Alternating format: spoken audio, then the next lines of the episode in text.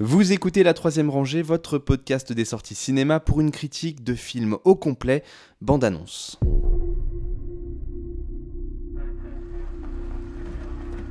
What's going on? We found a part of a man in the woods today. Part of the man? The other half was found in the mine. I guess this is an animal, right?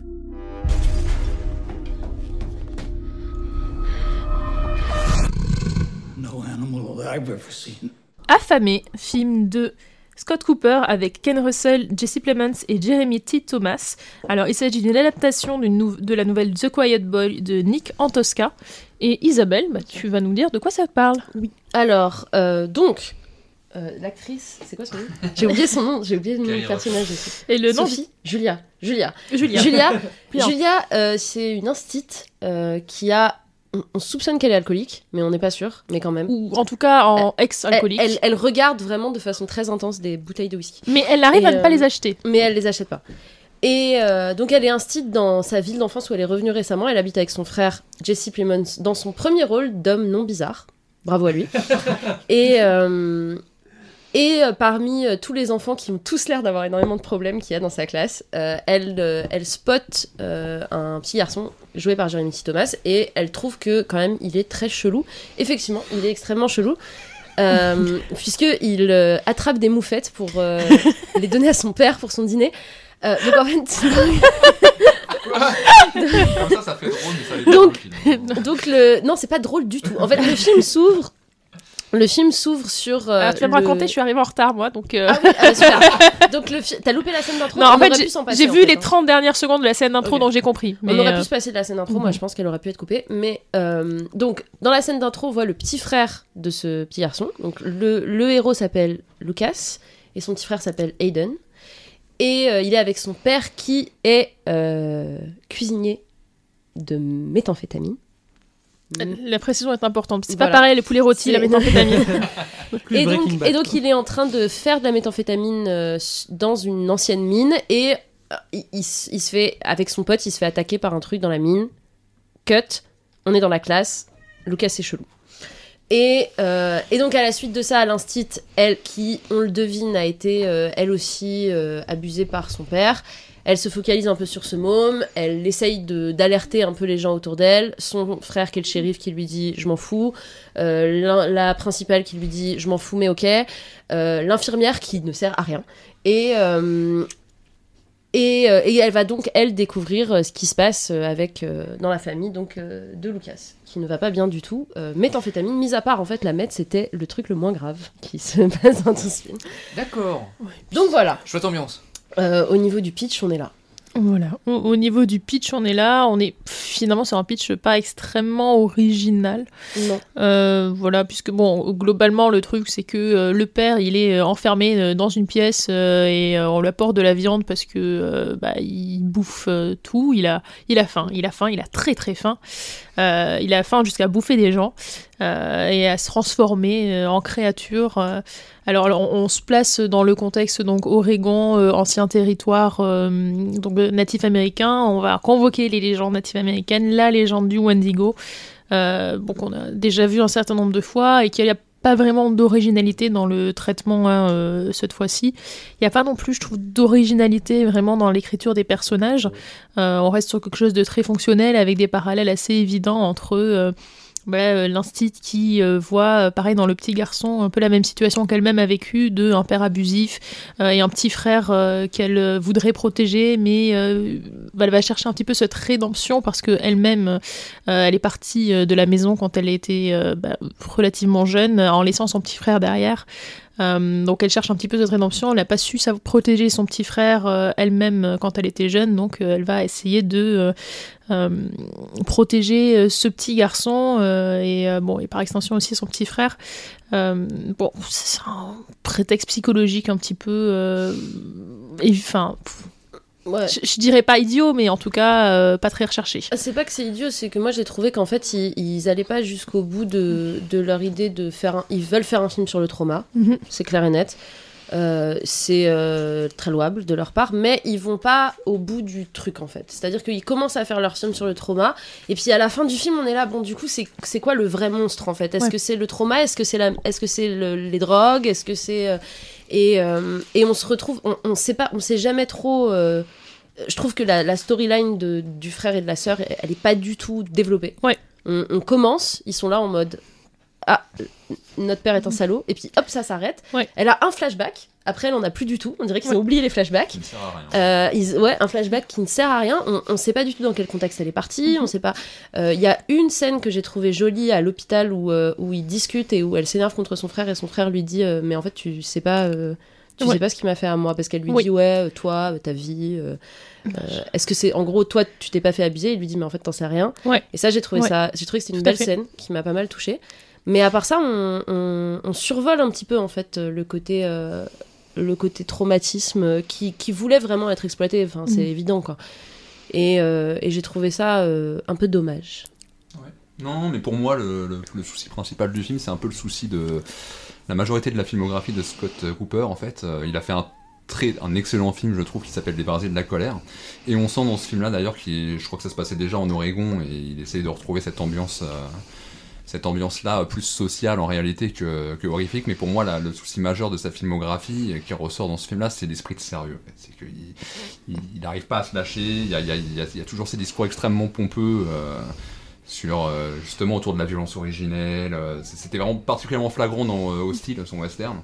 Et je trouve que là, euh, j'avais quand même l'impression au niveau de la psychologie que ça volait pas très haut. Tu parlais de, l'aspect trauma, c'est en soi c'est intéressant, mais moi j'avais plutôt l'impression dans la finition qu'on était dans un, une sorte de drame sundensien, euh, grisâtre, euh, avec toujours les mêmes traumas, toujours les mêmes personnages qui tirent la gueule, qui sont dans un, environnement euh, vraiment mais triste à mourir. Tu sors de la salle, franchement t'as pas été dépaysé, quoi. C'est vraiment. euh, euh, moi j'ai l'impression qu'il rajoute une, une- cette intrigue de, du Wendigo. Moi je trouvais que c'était original sur le papier. Je trouve pas que ça soit une légende qui soit si utilisée que ça au cinéma en réalité.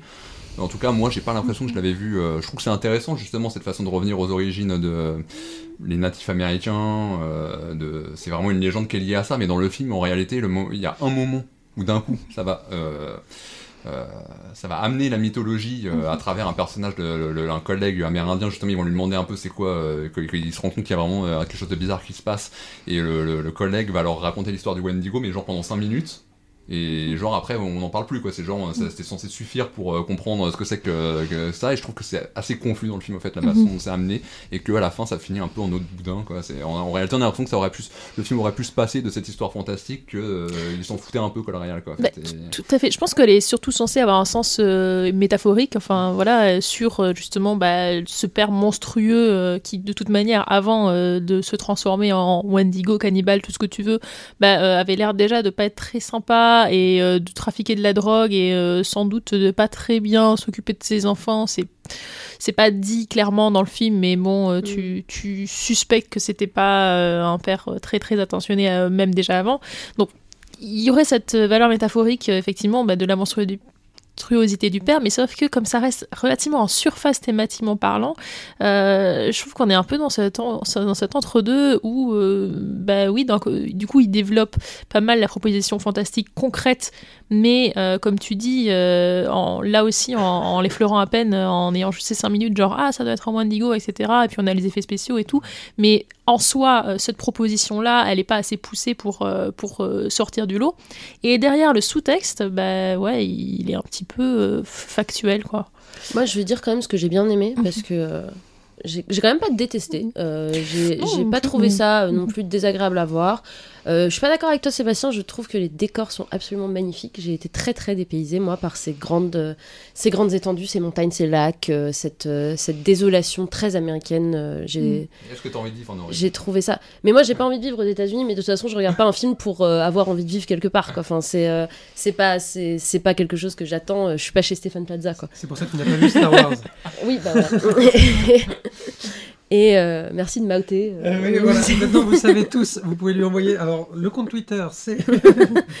Et, euh, Et ouais, j'ai trouvé que les décors étaient magnifiques. Euh, j'ai trouvé que le, le design du Wendigo en lui-même était très cool. Là, je suis d'accord. Ouais. Vraiment cool. J'ai trouvé que le face-à-face avec le monstre, vraiment, euh, quel plaisir, quoi. Avec sa, sa vieille peau de visage. euh, Ouais, devant. ça c'était une Qu'est-ce que c'était cool Ouais. Oh là là, c'était vraiment, vraiment, vraiment cool. Quand il est arrivé, je l'ai attendu en plus, parce qu'il y, a un- y a quand même pas mal de temps où on le voit, et je me disais, putain, ça va être encore un, un The Ritual où on va voir le monstre une demi-seconde à la fin, et, et après ça cut. Et non, on a quand même un bon moment où on, on peut regarder le monstre. Il y a des moments bien gore, euh, bien crasseux. Moi, j'aime bien. hein.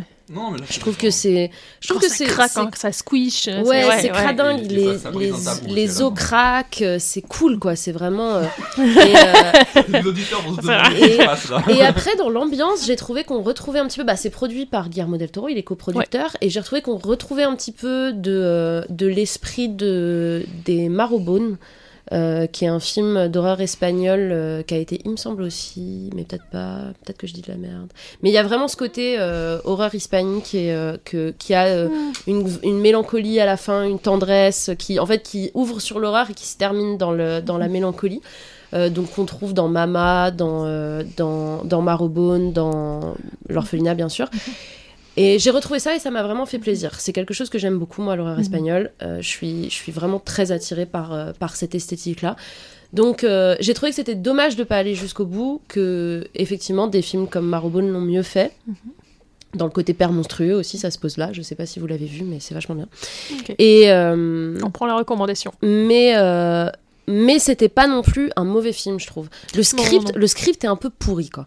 Mais Moi, je pense qu'il y a des. Il, y a des- il y a, euh, il me semble qu'à un moment, il devait durer. il- C'était indiqué deux heures le film. Et je pense que c'est Disney qui le distribue maintenant. Du coup, oui, il, dure deux heures. Et Oh je, je pense Il y a eu des cuts, il y a eu des cuts.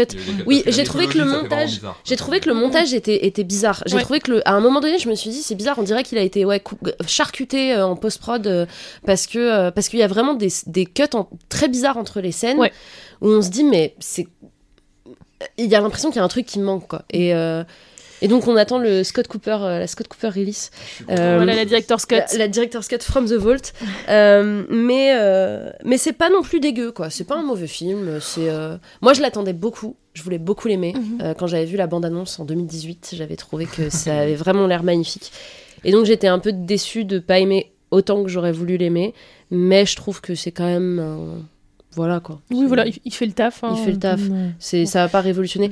Il- Bon, Par contre, la faut- petite fin, la, la- la petite fin obligatoire du oh la malédiction continue, ça, Ouais, mais très bizarre d'ailleurs, parce que pourquoi. Oh là euh, Enfin, j'ai pas compris pourquoi est-ce que ça tombait sur. euh, c'est la personne ça sur qui ça tombe. Si, je l'ai il y a- oublié, il y a une cette confrontation. Mais oui, voilà, mais- Non, mais surtout, on peut quand même dire que ça brise. On va pas spoiler, mais ça brise quand même un tabou pour un film américain. euh, la- la C'est fin, quoi Bah, avec le môme, quoi. Bah non, ça a déjà été fait plusieurs fois. Dans hein. des films américains Bah oui, bah oui, dans des films De cette façon-là, quand même. euh, Bah, j'irais pas dire, j'irais pas dire que ça brise un tabou. En C'est plus, si euh, vous parlez de Guillermo del Toro, juste mimique, hein, c'est Oui, un môme qui... ouais. Je sais pas, la façon dont C'est- amené, j'ai trouvé, je me suis dit quand même, surtout pour un film qui maintenant est distribué par Disney, euh, ça me Mais paraissait quand en même. revanche, c'est vrai que ça, ça envoie un message un petit peu confus quand même.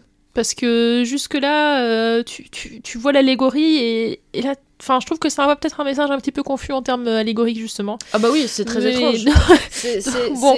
Mais je pense qu'il s'est empêtré en fait dans ce qu'il voulait dire euh, par rapport, par rapport au, au- à son sous-texte en fait. Je trouve qu'il n'a pas réussi à savoir euh, quel sous-texte il voulait donner Ouais. en fait. Et il a voulu faire. Et, et c'est très louable, hein. Mais euh, de faire. Enfin, je trouve que c'est effectivement. Moi, j'en- je trouve que autant les films d'horreur sur le deuil, ça me plombe un peu. Autant les films d'horreur, les films d'horreur sur l'abus, je trouve que ça marche toujours. Je trouve que c'est c'est c'est c'est des choses qui c'est une espèce de catharsis Mhm, euh, euh, spéciale et quand c'est bien fait c'est vraiment merveilleux et et là euh, il aurait fallu qu'il aille plus loin en fait il aurait fallu qu'il qu'il- et effectivement le fait de spoiler le fait de tuer le petit frère à la fin c'est euh, c'est assez étrange mais en même temps euh, bah il est depuis le début on sait quoi on sait qu'il va il est tout malade quoi on Ouais. sait qu'il va on sait qu'il va Ouais. enfin Mais moi je, je, je m'y attendais vachement quoi Pour moi, c'est un peu le moment où il arbitre entre euh, film d'horreur ou film à texte, enfin sous-texte, et qu'il choisit le côté euh, juste euh, l'horreur pour l'horreur, ouais et en délaissant ce qu'il pouvait, enfin en tout cas ce qu'on pouvait penser qu'il voulait faire passer. Donc bon, c'est. Mais bon, après, euh, au-delà de ça, effectivement, enfin, moi je suis comme toi, j'ai passé quand même un plutôt bon moment devant le Ouais. film, et euh, voilà, ça se J'aurais aimé voilà, que ce soit encore mieux, que ça se tienne un Mm. petit peu mieux, et, Ouais. et effectivement, euh, ce que vous dites sur le montage, bah, ça explique aussi peut-être le fait que bah, j'ai l'impression qu'un aspect de. Enfin, que. En fait, tous les aspects de l'œuvre sont finalement pas Mm. assez développés pour, euh, pour faire sens. Ouais.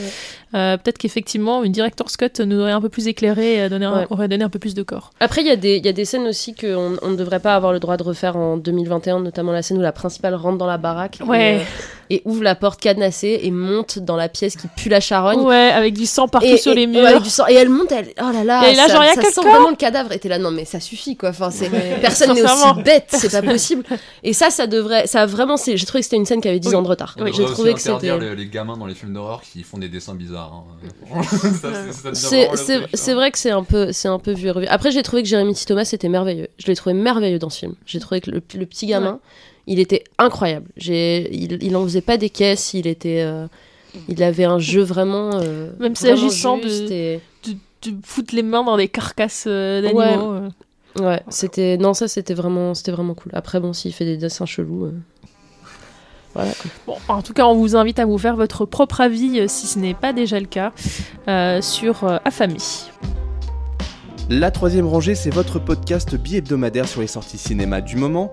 Critique, analyse, débat, quiz, coup de cœur, films méconnus et invités de marque. Vous pouvez nous écouter sur iTunes, Castbox, Podcast Addict, SoundCloud, Deezer, Spotify et n'importe quelle application de podcast. Abonnez-vous également à nos comptes Twitter et Facebook pour ne rien rater de nos nouveaux épisodes et de nos annonces. Bonne écoute et bon film.